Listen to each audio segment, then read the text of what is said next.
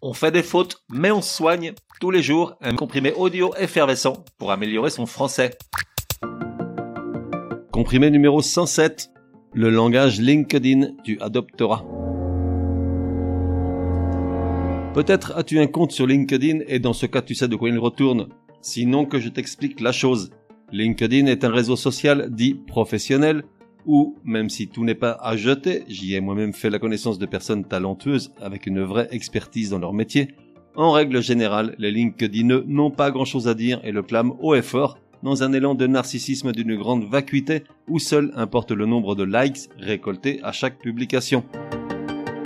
L'idée de départ de LinkedIn s'est dénaturée avec le temps. Aujourd'hui, il est infesté de coachs en tout genre et autres gourous à deux balles. En gros, il ne manque plus que des vidéos de chats. Et puis il se trouve que LinkedIn a son propre langage. Et si tu ne parles pas le LinkedIn, en gros, tu as raté ta life.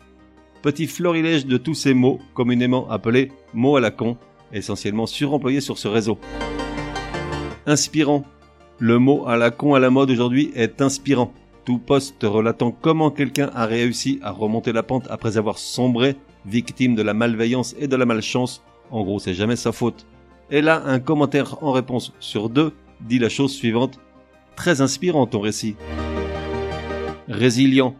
Autre mot à la con à la mode qui en fait est l'autre commentaire si t'as pas déjà utilisé inspirant. La résilience, c'est entre autres la capacité à résister aux chocs traumatiques. Il y a deux ans, personne n'utilisait ce mot, et puis un jour, un pauvre type a voulu faire le malin en le publiant sur LinkedIn. Ça n'a pas traîné, six mois après tout le monde l'avait adopté et le resservait à toutes les sauces. Disruptif.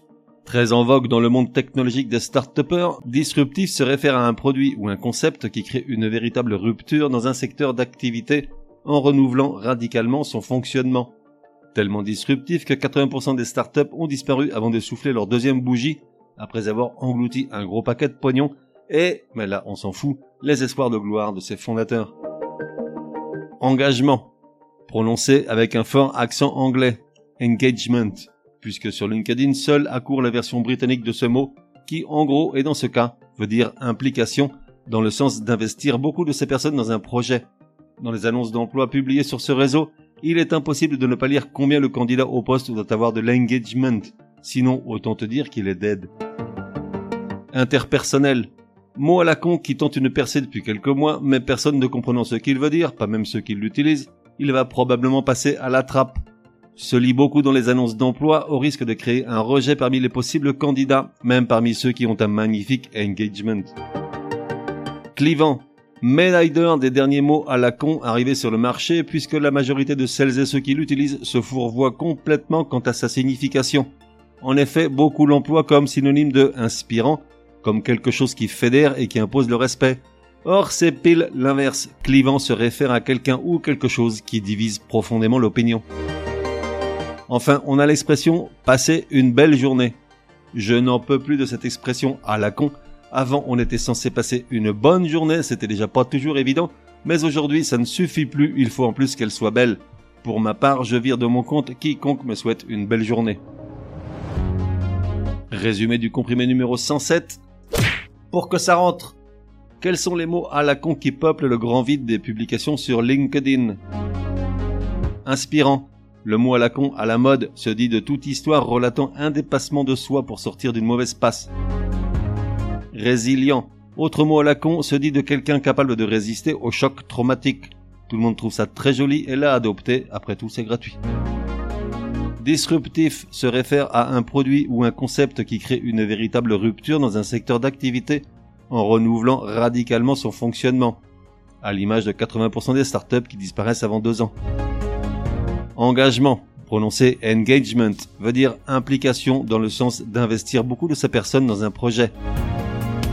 Interpersonnel, mot à la con qui tente une percée depuis quelques mois, mais personne ne comprenant ce qu'il veut dire, pas même ceux qui l'utilisent, il va probablement passer à la trappe.